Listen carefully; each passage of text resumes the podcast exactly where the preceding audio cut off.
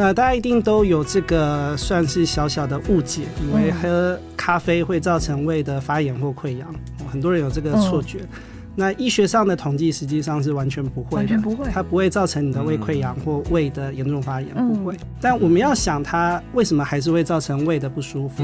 那这是因为我们的咖啡会刺激胃酸分泌，咖啡本身。嗯，那虽然刚刚有提到说 AMP 这个物质可能会减少，但是一来一往之间到底是增加还减少，其实我们还是搞不清楚，只能说可能相对少一点。对，所以增加的这些胃酸，如果你刚好胃有一些比较敏感发炎的地方，那接触到多的胃酸，你可能就会很痛。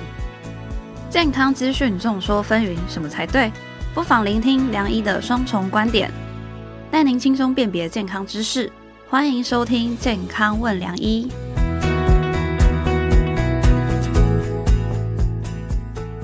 欢迎收听《健康问良医》，我是主持人良医健康网的编辑陈婉欣，在我身旁是客座主持人医学权威的陈宝仁医师。哎，hey, 大家好，我是宝仁医师。嗯，宝仁哥，我问你哦.就是你看你平常工作很忙嘛，起床后你会不会来一杯黑咖啡提振精神？基本上我是不买，因为买已经、嗯。占据我太多的钱，我现在是直接自己做了，自己做。我因为我最近一些啊，我的院所我接了一些新的工作，常说我最近开刀比开开会比开刀还多。以前呢，咖啡呢是一天一杯到一点五杯，现在起床大概就要两杯，太多了吧？我们常开玩笑，我们这是医药界才懂的这个笑话，就是我的点我的咖啡呢，基本上已经当点滴在用了，不是用喝的，已经用点滴在打，所以大概一天到大概三到四杯是真的跑不掉。所以讲实话。还真的可以提振精神，真的，真的齁。嗯，对啊，其实像我自己也蛮常喝黑咖啡的，早上都习惯来一杯啦。嗯、但其实有时候喝了啊，不知道为什么，就是会常有什么胃痛，然后可能胃闷闷的感觉。嗯，对。但其实我最近看到一篇文章，他是说。其实咖啡有一种活性物质叫做 NMP，是它可以减少胃酸，然后也可以降低胃的不适感。哎，其实呃，个人对咖啡一点点小研究，但是那些专有名词我没有很搞懂。其实就是深焙跟浅焙的概念。其实我自己在喝呢，有时候深焙，但是胃也的确会不舒服。这这个我我是承认的哦，就是。有时候你就喝一些，胃会真的会不太舒服。那有时候哎、欸，这个又很香又很舒服，嗯，就跟找老婆一样，很难找到刚刚好。好、嗯哦，有时候对你很好，但是又很严厉。找到适合你的咖啡，这是我们人生要修的课业啊。嗯、哦，是这样吗？嗯。不过就是提到伤胃啊，其实我们一般的日常饮食或是一些生活习惯。其实都可能会伤胃哦，所以我们今天就来继续聊聊要如何打这个保卫战，我们要怎么做？在我们节目现场邀请到的是台安医院胃肠肝胆科的郑以晴医师，欢迎。哎，你好，晚欣好，宝仁哥好，那各位健康问良医的朋友们，大家好，我是郑以晴医师。是的，欢迎郑医师又来这一集了 哈哈。在节目开始之前，也希望大家一定要下载这一集的健康问良医，并且在上周八留下你的宝贵评论，来支持我们制作更多的好节目。记得听完这一集，你的胃会更强大。是，嗯，好啦，就是我们回到节目现场嘛，我就想问问看郑医师啊，我们刚刚说喝黑咖啡，对，是不是有人会跟我一样说喝了就觉得胃不太舒服，闷闷的感觉？那如果真的我们加了牛奶，是可以改善的吗？对。那大家一定都有这个算是小小的误解，以为喝咖啡会造成胃的发炎或溃疡，很多人有这个错觉。那医学上的统计实际上是完全不会的，完全不会，它不会造成你的胃溃疡或胃的严重发炎，不会。但我们要想它为什么还是会造成胃的不舒服？那这是因为我们的咖啡会刺激胃酸分泌。咖啡本身，嗯、那虽然刚刚有提到说 AMP 这个物质可能会减少，但是一来一往之间到底是增加还是减少，其实我们还是搞不清楚，哦、只能说可能相对少一点。对，所以增加的这些胃酸，如果你刚好胃有一些比较敏感发炎的地方。那接触到多的胃酸，你可能就会很痛。嗯、那第二个是咖啡因这个东西会让呃我们的平滑肌稍微有收缩、放松这些效果。嗯，所以它可能会诱发痉挛。那最后一点是咖啡本身，咖啡因会让你的賁门放松。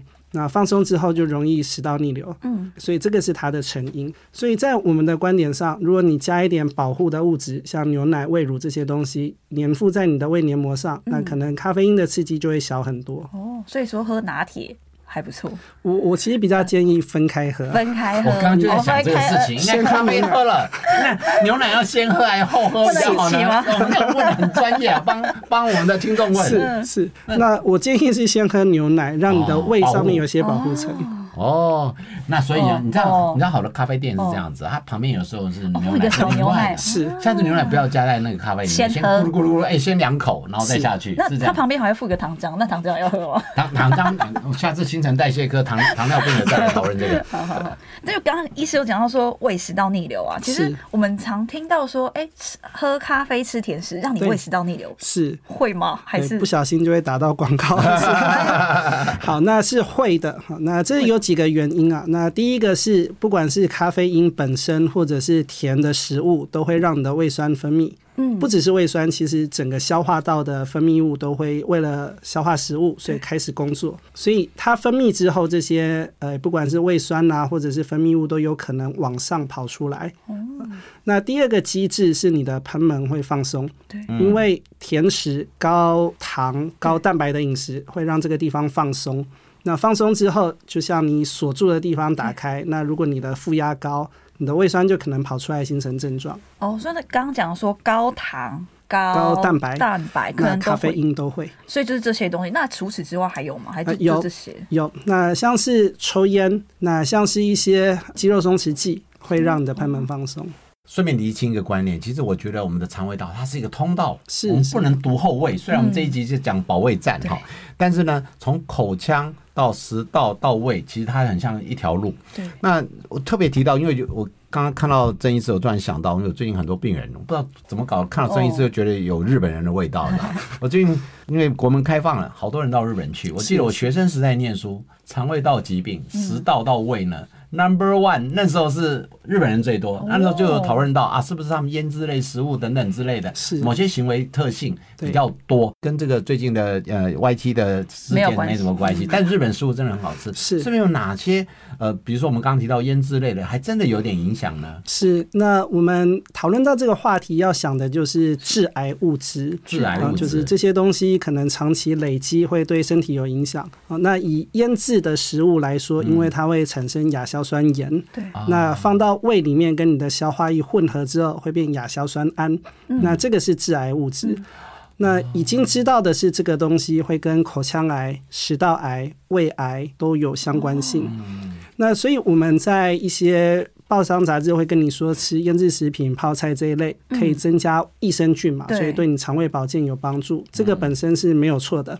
但同时，它也会过度的累积，会增加这些癌症的风险，所以这个还是要小心使用。那在过去的时代啊，幽门杆菌的的致癌成因还没有很确定之前，我们一直都认为是这样的腌制食品导致了胃癌的上升。对。那也在冰箱发明之后啦，普及之后，因为我们吃了保鲜的食品比较新鲜，所以胃癌确实有下降。但后来也被研究证实，其实胃癌跟胃幽门杆菌的感染是更有相关性的。哦，所以我学生时代三十年前念的东西就是，呃，这个腌制产品背了一点点黑锅，可是它也的确是有点相关哦，有相关。哦，那我们客家菜这些腌制类的严不严重呢？是，所以尽量还是吃生鲜的饮食啦。那这些腌制食品可能少量吃是没有任何影响的，只是不要长期就好。哦，了解。了解，所以吃真的会有可能会导致伤胃嘛？其实有蛮多一些迷思的，我就想来问问看郑医师。是，这第一个啊，吃宵夜是不是会容易罹患胃癌？不会，不会，不会，太好了，不会。我就在等这个答案，尽量吃。好，好，但是肥胖可能跟很多癌症有相关性。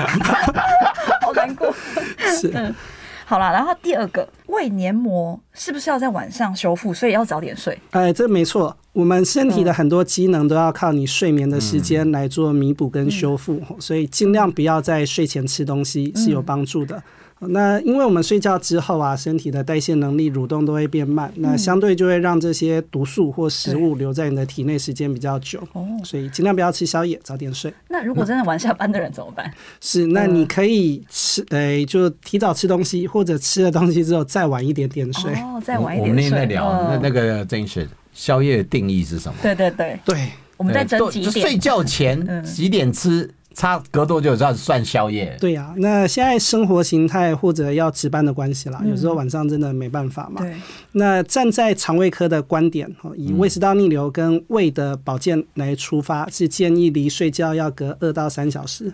二到三小时就不算宵夜了，对不对？哈，对，大家记得二到三小时。熬夜有另外的坏处啦，熬夜。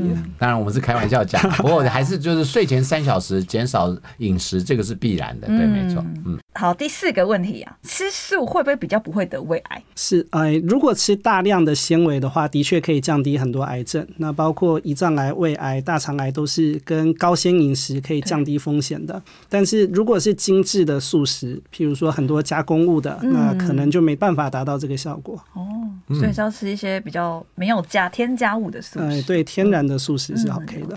哦，这一点跟上一集的上前面的肠胃内科、肠胃外科他们的答案是一致的哈。是、嗯、没错，基本上就整个消化道呢，其实如果比较圆形纤维质啊呃圆形跟纤维质，甚至好的蛋白质，减少添加物，都是比较好的一个选择。很可惜的就是好吃的东西好像都跟这个反过来一样。对啊，对啊。那如果很圆形，但是我们腌制可以吗？哎，不要多吃，当然可以。啊，人生一直在挑战。因为为什么要问这个呢？因为台湾人很好玩，我自己在门诊哦，台湾人在吃东西的时候都不怕胃受伤。你看麻辣火锅那么糟糕，就吃了一塌糊涂。我也没听到他们吃麻辣火锅说要先吃吃吃胃药。那我每次在开药开我们的药的时候，每次都说啊我胃不好啊，就像呃台这个健保开了多少胃药。我自己因为妇产科的药很多都跟肠胃比较没相关性，嗯、那我除了抗生素，少数抗生素对胃会不不太舒服。可是抗生素如果又加胃药，它其实会影响抗生素的吸收，所以这是一个困扰。那我想问一下，那曾医师，你一定比我更惨，你在胃，你在诊间会不会有这种情形？如果你开胃药，他还跟你说我胃不好，为了开胃药再加一个胃药，有这种吗？呃，有。非常多，那尤其是像宝仁哥这种有为有所、不要轻易开药的医生，那你的病人可能看完你就会跑来找我。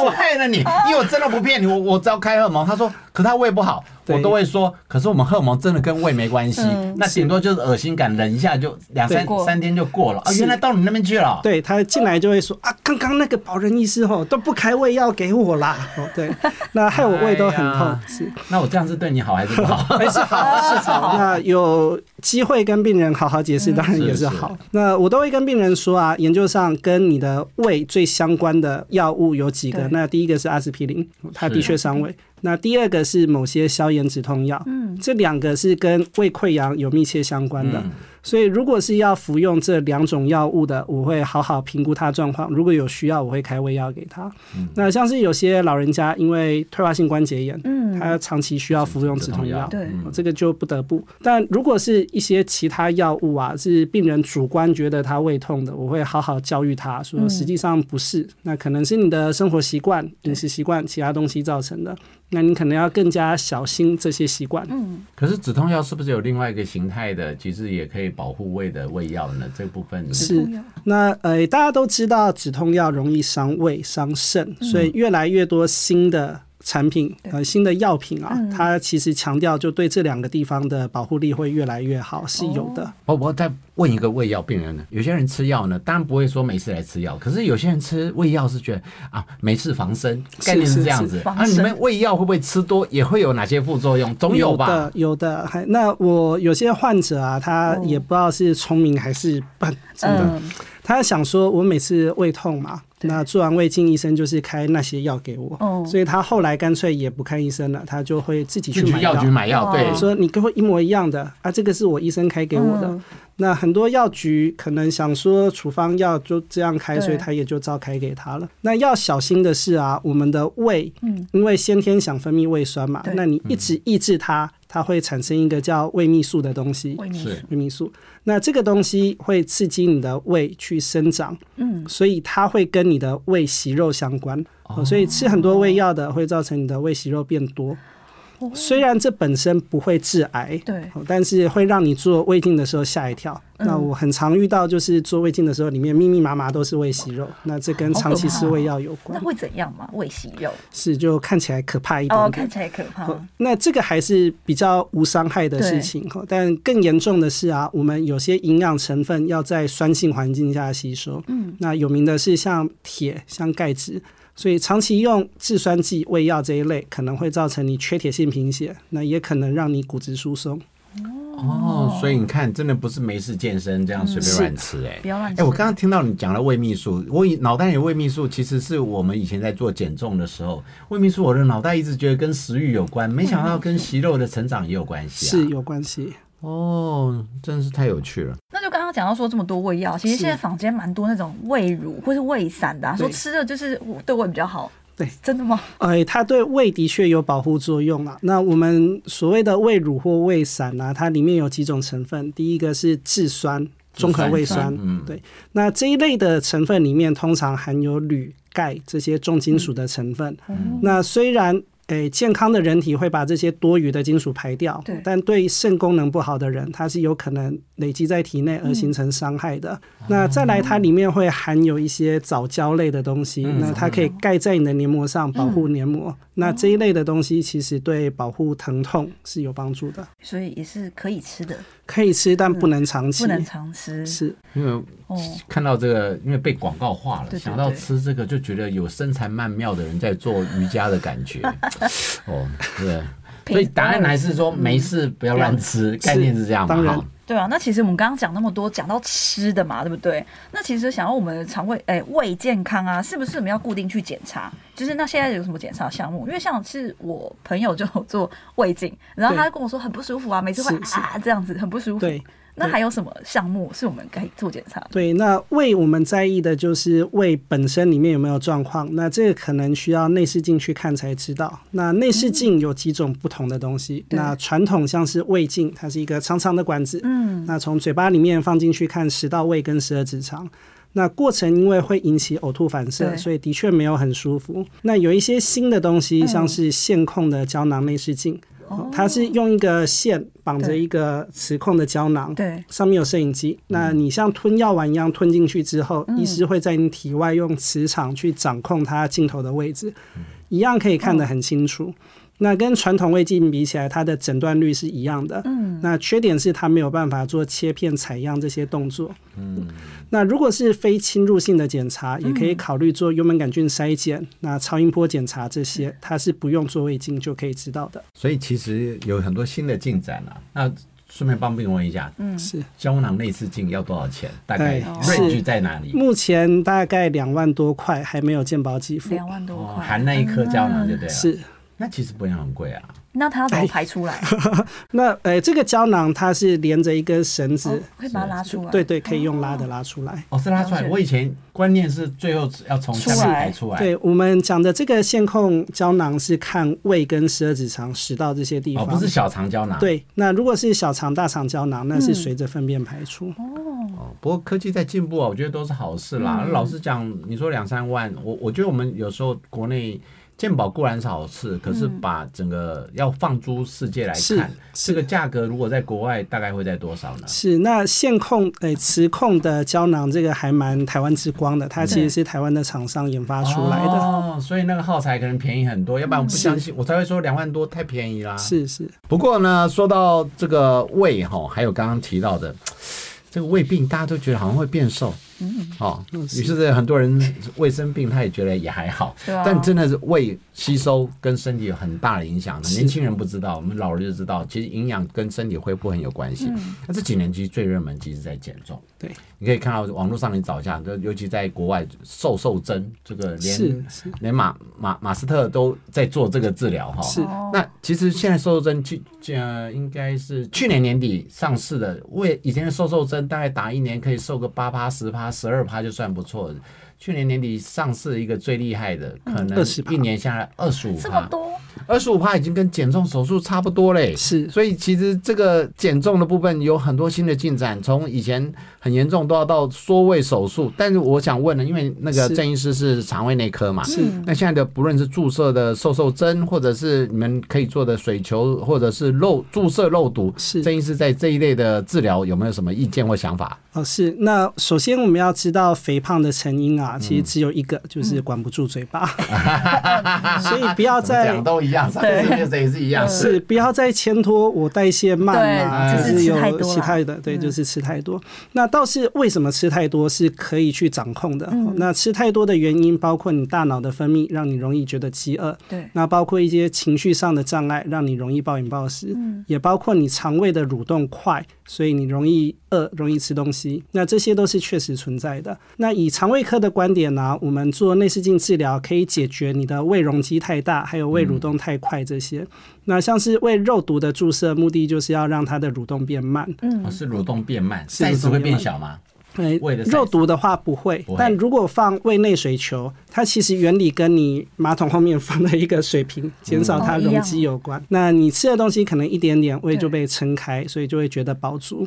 那也有一些新的做法是用胃镜去做胃部的缝合。哦，那缝合之后可以减少容积，而且它因为容易被扯开。对，那大家有个概念，就只要你的胃被张开，嗯，就会产生肠泌素。肠泌素就是瘦瘦针这个产品的原料。所以你就会有自己生产的肠泌素来达到饱足感。哦，那我顺便搭一个比较热门话题，因为最近大胃王比赛好多哦。那对于大胃王这样的情形，哎，顺便您专家来评论一下，到底大胃王是训练出来的，还是他胃真的超级大等等之类的嘞？对呀，那很多人以为大大胃王是因为代谢或蠕动快造成食物比较容易下去嘛，但实际上只是他胃容积可以被撑很大。那像我自己认识。有些大胃王他告诉我，他们在比赛前呢会刻意把自己的腹肌腹肌放松。哦，真的。如果你腹肌紧，你反而撑不开。嗯。所以他们会先颓废一阵子。颓废一阵子。对，他原本有在练腹肌，那可能那一阵子反而就对对对，就让他放松一点。可是你们胃容量可以塞多少？我最近因为我常在看这类节目。是。我以前觉得二点五、三点五算了，最近有时吃到五公斤、六公斤，你的胃可以撑到这样子吗？是。那我在想啊，它除了呃，我们讲的是容量嘛，但是它比赛比的是重量，所以如果是一些体积没有那么大的食物，反而可以吃多一点。了解。但是胃的容量就差不多撑两三千 CC 吗？是。有时候我们看到一些胃比较大的啊，我想五六公升的容量是没有问题。五六公升的呀，好可怕哦！嗯。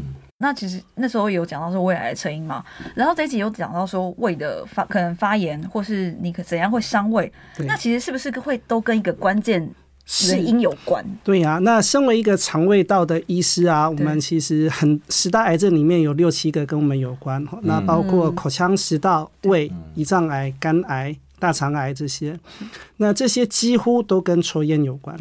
所以还是提醒，如果有抽烟的话，尽量少抽一点，甚至戒掉会更好。了解，所以戒烟其实不只可以预防肺部的相关疾病嘛，连食道跟肠胃道的问题都可以预防。哎，那听到这边，有抽烟的人是不是也该开始戒烟了呢？我们今天谢谢郑以晴医师来到节目现场，是谢谢婉清，谢谢宝仁哥，也谢谢健康问良医的各位听众朋友。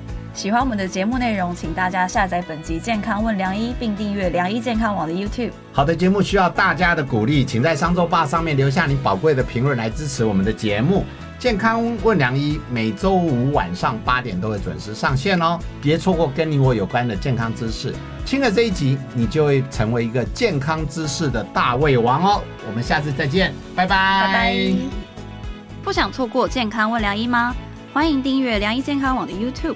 和 Pocket 商周吧，期待你我在空中相会哦，拜拜。